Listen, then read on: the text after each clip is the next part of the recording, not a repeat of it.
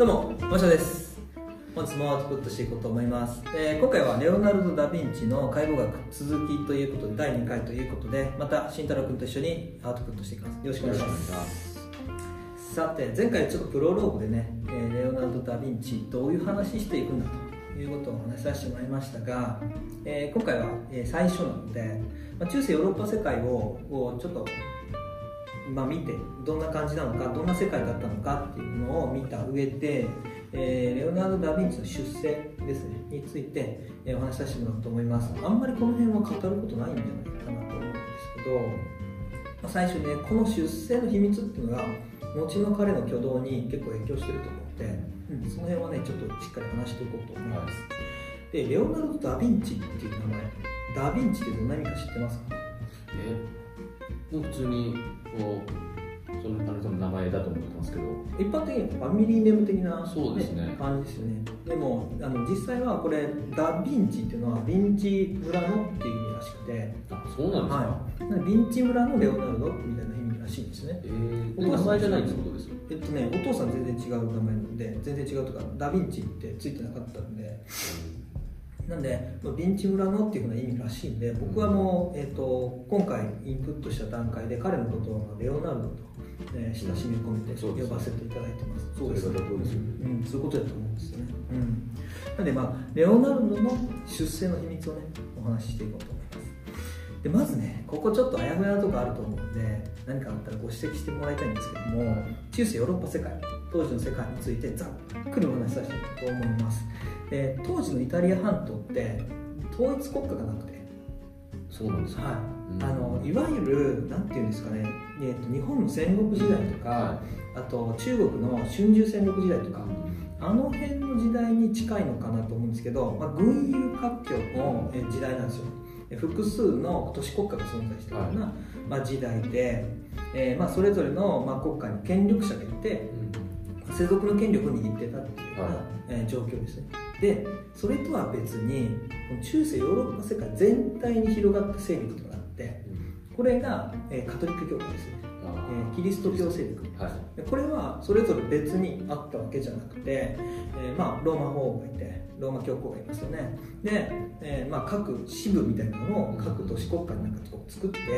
で教会が作られて、まあ、そこにも派遣されて支店長みたいなのが派遣されて支店長。はい、みたいな感じなんです。なのでこうなんていうんですかね世俗の権力っていうものが一つになって王様とですね。支配者の権力っていうものがあってもう一つ別に権威としてカトリック教会っていうものが存在したんですよ。権力と権威が、まあ、分離していたような状態なんですよね。時代としてはなのであの各え国家にえ支配者はいるんだけど支配者といえどそのカトリック教会に強く反発するっていうのは難しい時代なんですよ。その世界観に対してまあ、そういうふうな時代なのでキリスト教的な世界観っていうのが、まあ、かなり強固な時代だと思っていただいていいかなというふうに思います。最後の晩餐とかやっぱつながりはありますね、うん、そうですね、あれもね、キリスト、あのユダのそうですよね。ね絵ですよね、最後の晩餐。ね。まあ、あの辺の絵とか、その当時描かれた絵っていうのは、やっぱキリスト教の世界を表現するようなはい絵がやっぱりかなり多い。え教会の壁画とかをね、依頼されたりするみたいなので、その当時のやっぱり画家の人とかね。なんで、かなりその権威っていうものが、えー強くて、まあ、キリスト教的な世界観がめがめっちゃ強い、えーそういうのが前提で、えーの時代でその根強い信仰の対象になっていた、えーそういうふうな時代だっていうことなんですよね。まあ、世俗の権力者たち、も、教会を無視するということはできない理由としては、えっと、その時の一般的な世界観キリスト教的な世界観としては天国に行きたいんですよみんな。いつ死ぬかわからない時代なんですね。今みたいに長生きしないじゃないですか。いついつ殺されてもおかしくないような時代なので天国行きたいんですよね。で破門されたら天国行けないんですよ。困るじゃないですか。なんであの破門はされたくないですよ。こんないつ死ぬかわからないような時代に、だからやっぱり世俗の権力者たちっていうのはあのこの世界観に逆らえないという状況ですよ。で当時ねそのイタリア半島の主要な国家として、えーベネチアこれ海洋国家ですね、えーそれからミラノ、えーフィレンツェナポリでローマ教皇領があるところですね。ローマ教皇教皇領があるところでこれらの、まあ、近郊で平和が保たれていてでレオナルドは1452年のフィレンツェ郊外にあるピンチ村に生まれたんですよ。フィレンツェの生まれ。そうなんですね父はセルピエロっていうのがあるんですよ。セルピエうん、セルピエロ。ロレオナルド・セルピエロじゃなくて、うん、セルピエロ。セルピエロ。うん、なんかそのラストネームがわからないんでうん、そうだよね。何やったかな、書いてたような気がするけど、あ忘れました。まあ、セルピエロ、それは母はカテリーナ、はい。母カテリーナ。の間からあ生まれます。でセルピエロは、えー先祖代々交渉人の仕事をしている家系になります。で交渉人っていうのはいわゆる商業上の契約とか、まあ、帳簿などの広範な私的文書を作成したりするっていうのがもともとの仕事なんですけど、まあ、その時代徐々に識字率が上がっていった時代で、まあ、だんだん法的文書を作成したりとか,、まあ、なんか弁護士とか行政書士とかに近いのかなあみたいな仕事をしている家系だったみたいなんですよね。代々交渉に、まあ、結構、まあ、なんていうのエリート家系ですうんそうですね。家系としてはそうですよね。でカテリーナさんは何かというと、えっと、農家の娘、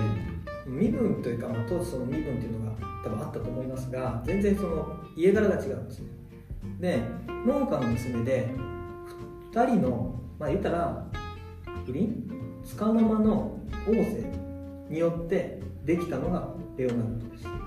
えセルピエロと？セルピエロと旦那様とえ農家の娘がちょっとこうあって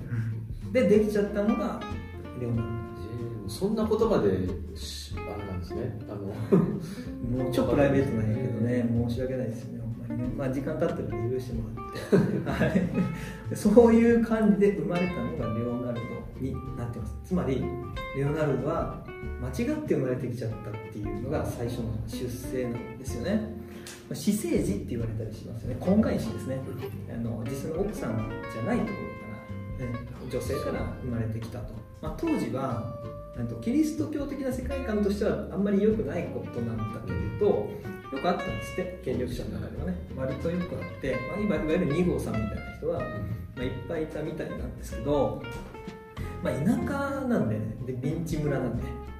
田舎なんで結構やっぱそういうのってはいだからまあ僕らの田舎でもやっぱ近所のおばちゃんに聞かれたらすぐ広まったりするじゃないですか。あそこの誰々さんがねみたいなね。あそこの奥さんとあそこの旦那さん不倫してるらしいらしいわよみたいな話ってやっぱデリケートじゃないですか、そうですね、うん、なんでね結構デリケートな問題になるんでレオナルドはビンチ村から3キロぐらい離れた場所でひっそり出産されて、まあ、数年を母親と2人で過ごすと。いうような、えー感じなんですよね。はい、なんかい意外となんかエリート家系みたいな感じで書かれてたんであいいいい生まれなんかなと思ったらこういう感じ、うん、だったんですよね。なるはい、でねセルピエロの方一方セルピエロ父ですね。セルピエロの方の妻、じえー実際の妻ですよね、はい。本妻のアルビエラっていう人がいたんですけど、はいその人不妊症で名前覚えなくていいですよ。名前覚えなくてもいいんですけど、まあ、本妻がですね不妊症でなかなかね子供ができない。後後継ぎできなかったんですよね。なんでレオナルドのまあ祖父言ったらセルピエロのお父さんが えっとアントニオっていう方なんですけど、えーレオナルドを、まあ、とりあえずね、まあ、セルピエロの息子なんで一応ねえーうち、に迎えたんですよ。母親から話してレオナルドを、えーセルピエロの方の家に引き取ったんですね、まあ、おじいちゃんが引き取ったっていう感じですね、引き取ったんですね。で、まあ、その後、えーセルピエロ父セルピエロはですね、えー二度妻を亡くして結局子供ができなかったんですね結局私生児であるレオナルドしか後継ぎができなかった、うん、ただ当時の法律上私生児には、えー家業を継がすことができなかったみたいなんですよ。つまり交渉人の仕事を継ぐことはできないっていううん状況だったんですね。ただ唯一の跡取りであるレオナルドの将来について考えないわけにもいかなくて、まあ、どうしようかなっていうことでまあいろいろ良くしてもらったんですよね。実際は。教育もまあまあ、すあの私生児に必要な教育は全て受けさせてもらえたし、えーとまあ、幼少期やっぱ私生児って言われると婚外子って言われるとなんかその時代だとすごい扱いを受けてそうなイメージがあるんですけど実は結構予想されるよりもはるかにいい扱いあの幸せで穏やかな生活を送ってたみたいなえことみたいなんですよね。特におじいちゃんは結構愛情を注いでた感じみたいなんですよね。なんでまあ基本的なあの学習しかできなかったみたいなんですが、まあ、例えばあの文学の話とかあと当時はラテン語聖書が書かれてるのラテン語なんで、はい、えー、ラテン語だったりとか哲学とかは学ばせてもらえなかったけれど、まあ、文字を書いたりとかあのそろばんみたいな計算,、ね、計算みたいなこととかは基本的なことを学ばせてもらったと。ただここで、えー、学びたいという意欲がブーストかかってくるんですよね。もうもうすぐブーストかかってきて規格外の、まあ、才能を開花させるきっかけになると、まあ、いうふうに言われてますよね。ど どうですか？どうですか？意外でしたね。なんか、まあ、途中まではその交渉人の息子っていうイメージあったんですけど、はい、私政治でちょっとこうなんか、うんあまり望まれて生まれてきたことではなかったっていうのと、逆にそれがなんかちょっとこう、モチベーションにつながってきたのかなみたいな、なんか、うん、スタートがねどうしてもちょっとこう、そうですね。あの人生ではなかったと思うので、うん、生まれるべくして生まれてきたちょっと運命を運命的ですよね、うん、出生です。そうですね。まだねその原稿にちょっと書いてないんやけどカテリーナ母カテリーナと話されたっていう事実。離れて暮らさないといけないかったっていう事実が、まあ、後の「モナ・リザ」っていう作品。あれはレオナルドの母にのなんか面影っていうものを映してるんじゃないかって言われてたりとか。やっぱお母さんとの間の関係って結構やっぱり複雑やったみたいで、まあ、そういうのもね今後のやっぱ出生の時のこういう母と話されたっていう経験が後の彼のまあ、パーソナリティに結構影響してたりとか作品に影響してたりっていうのがあるみたい。に書かれてましたね、はい、でここでですよ何を指そうっていう話なんですよ。レオナルドに、うん、そうそう。交渉にはできない。できないのででもなんか食っていかないといけないじゃないですか、はい、唯一の後継ぎ。食っていかないといけない。でセルピールはレオナルドのちょっと想像力を試すことをしたんですで絵を描いてほしいって頼むんですよ、なんかねこんなちょっとなんていうんだろう。石板みたいなものに絵を描いてくれと、はい、なんか依頼をされたとで、えーたえー、頼まれた。お願いするんですね。そしたらレオナルドは、えっと、トカゲとか、はい、コウモリとかヘビ蝶々バッタコオロギみたいな、まあ、いわゆるちょっと、まあ、不気味な生き物をあと円盤を持って描くそのキャンバスですよ。円盤を持って部屋に閉じこもって。でこいつらをミックスしてえー、毒を吐き火を吹く世にも恐ろしいゾッとするような生き物を描いて想像の生き物です、を描いてきたらしいです。でそうそうそうそう。すごいそれらを全部ミックスしてものすごいなんかそういう表現されてたんでゾッとするような生き物やったと思うんですけどあんまりにも集中しすぎてあの生き物たちが死んで悪臭を放っているってことにも気づかずに、えー、書き続けてたとえー、父はちょっと部屋を覗いてみたら一度その悪臭で部屋を立ち去るほどの匂いだったみたいなんですけどでその絵を見たらすごかったんですよ、うん、世にも恐ろしいものすごい生き物が描かれてると。でそれは依頼者に渡すっていうことであの、まあ、引き取ったんだけど、うん、レオナルドから、まあ、実際は、えっと、売りに行ってみたみたいで、はい、あのセルピールは。実際それを売りに持ってったら値段がついてると。でこいつは才能があるというふうに考えて、えー、友人で、えー、芸術家のアンドレア・デル・ベロッキオっていう人。この人割割と有名だと思うんですけど当時にしては。多分有名な方だと思うんですけど彫刻とかねされてた方みたいですけどね。それがあのその方が友人でその人の工房に、えーと、入れさせるような、まあ、ちょっと世話しちゃってくれと、まあ、つまり父のコネでまず絵画の世界に入ったんですね。世界を、まあ、表現する手段を手に入れたというふうなことを前回お話ししましたけど父のコネによってたまたまそういうふうな手段を手に入れちゃったっていうことですよね、うん、お父さんあのいいところの人ですもんね、うん、そうそうそんなところと多分つながりあるそう。ですそうです、まあ、と当時の権力者ともつながりがあるだろうし、あのその権力者から仕事を委託されてるような工房なんですよね、はい、ともやっぱつながりがあったりして、まあ、そこにちょっとお願いしてみようかぐらいで、はい、えー、入れたらもうものすごい才能を開花しちゃったっていうことなんですよね、うん、何もなかった少年にね刀を渡したらめっちゃすごい剣術みたいな、まあ、そんな感じだったんですね、うん、もうこの時点でなんかこう集中力と創造性がちょっとずば抜けてる印象ですね。すで、ね、に、まあ、そこからまあ普通に画家としてまあ仕事をね始めるんですけど、えー、フィレンツェっていう場所っていうのは、えー、いわゆるルネサンス文化、えー、花開いたルネサンスが花開いた時代とかってね言われたりしますがえー、ヨーロッパにおいては15世紀後半のヨーロッパにおいてはフィレンツェっていうのはその中心地だったんですね。だからまあ芸術っていう、えーまあ、文化が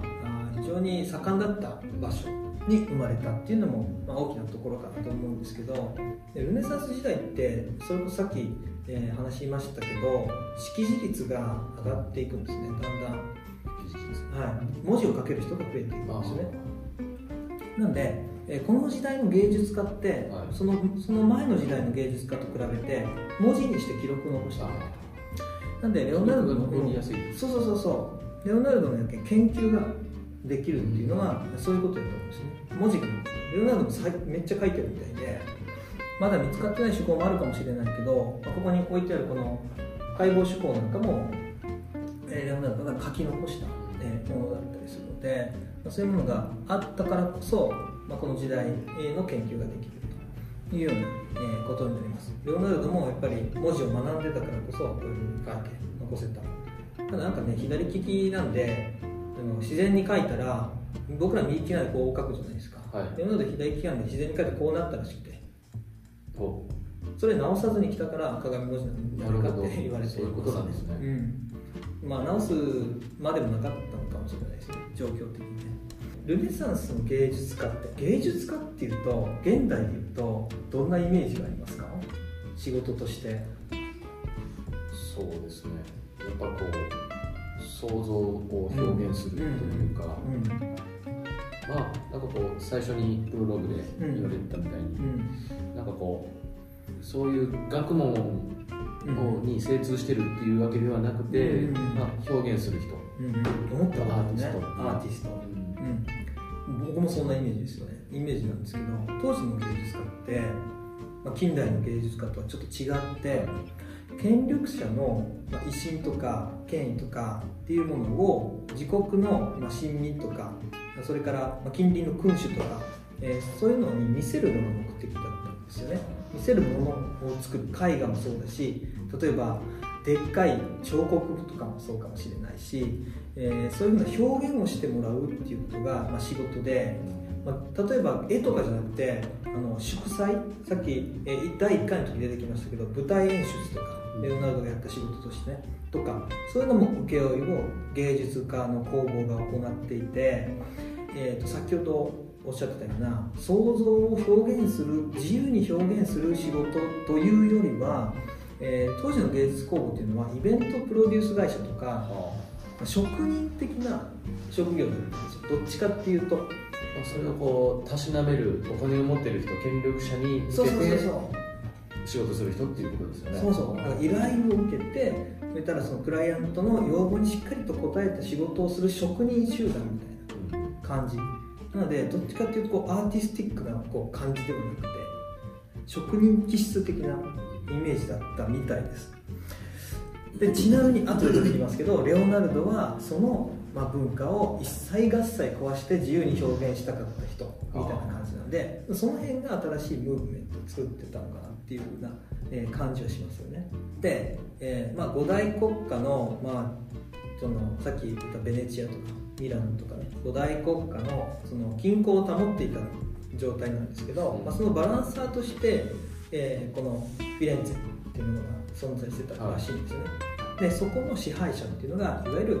メディチ家聞いたことありますか？メディチ家メディチ家メディチ家いや初めて聞きました。メディチ家メディチ家、うん、メディチ家聞いたことないですか？初めてあそうか。えっ、ー、となんかね、まあ、いわゆるパトロンなんですよ芸術家のパトロン。お金出してくれる人。なんですけど、メディチ家が言ったらそのフィレンツェの支配者の家系がメディチ家なんですけど、でベロッキオもそのメディチ家とまあ、のとか出入りしてた仕事を受け負ってたりしたので、はい、まあ、自然と、うんまあ、レオナルドもメディチ家からの仕事を引き受けたりするように、えー、なっていきます。メディチ家はもともとは過去金融業で、えーまあ、栄えたと、えー、成り上がって一族で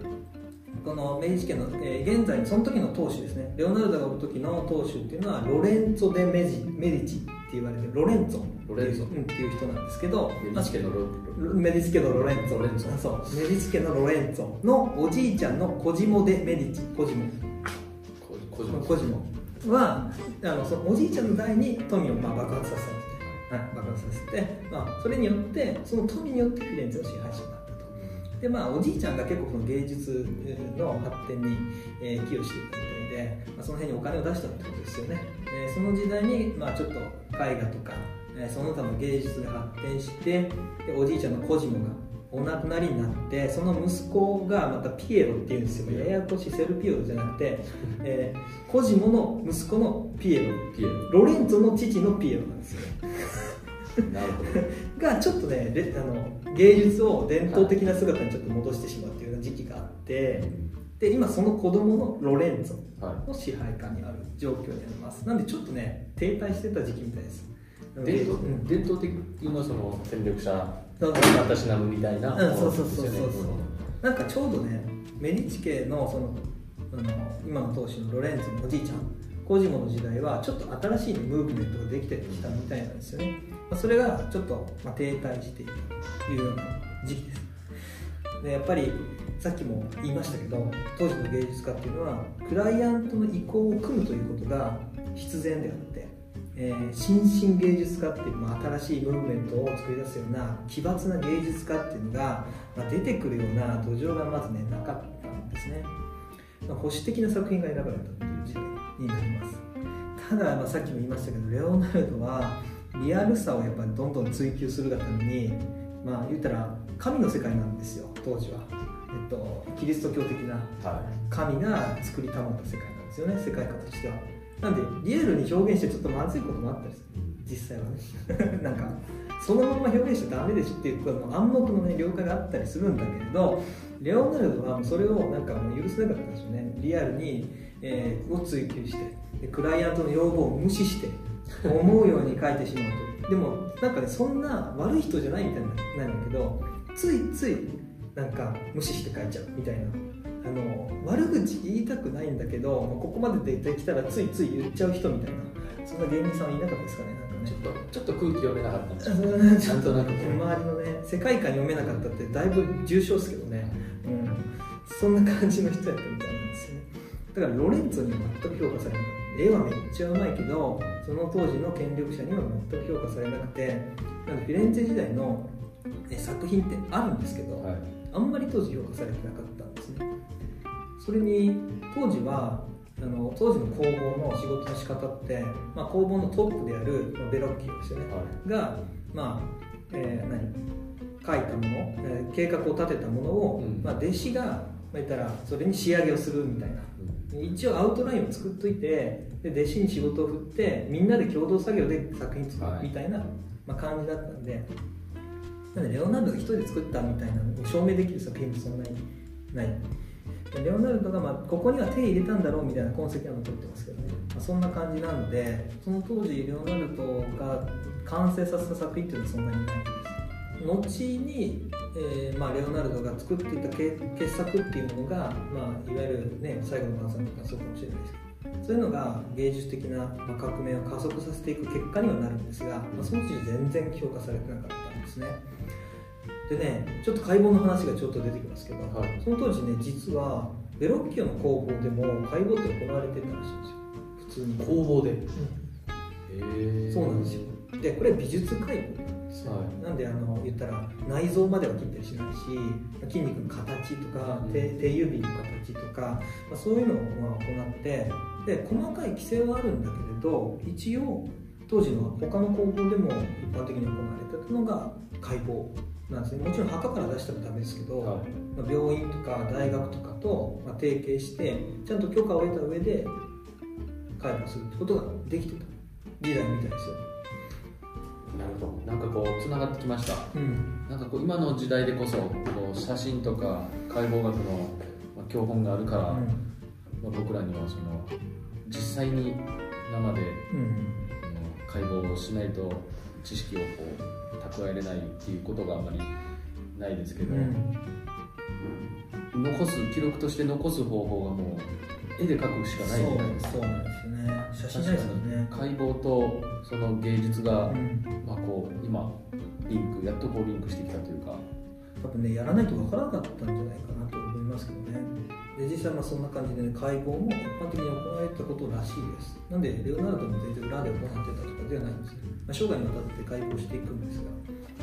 当時の、まあ、ちなみにこの時代の代表的な作品は 知ってたら知ってるって言ってくださいね、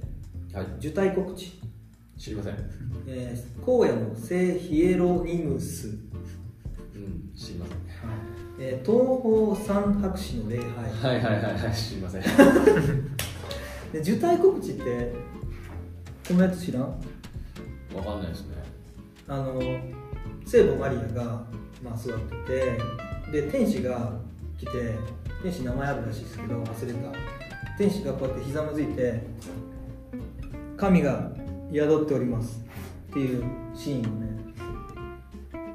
あなたのお腹に神が宿っております。みたいなシーンをやってる。出してください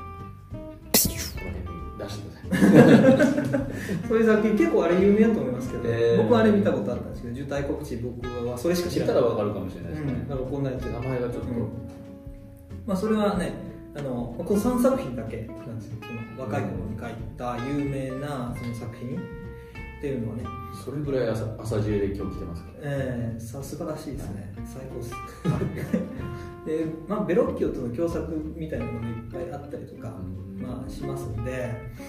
まあね本当にこれだけしか彼がやった仕事っていうのははっきりしたのはないみたい受胎告知受胎告知あの出してますね。はい。出しても構わない。ね でまあクライアントの意向に沿ってま作品を仕上げるということで、まあ、現代における芸術家っていうよりはま職員的な仕事に近かったので依頼をやっぱ効率的にまこなしていくシステムみたい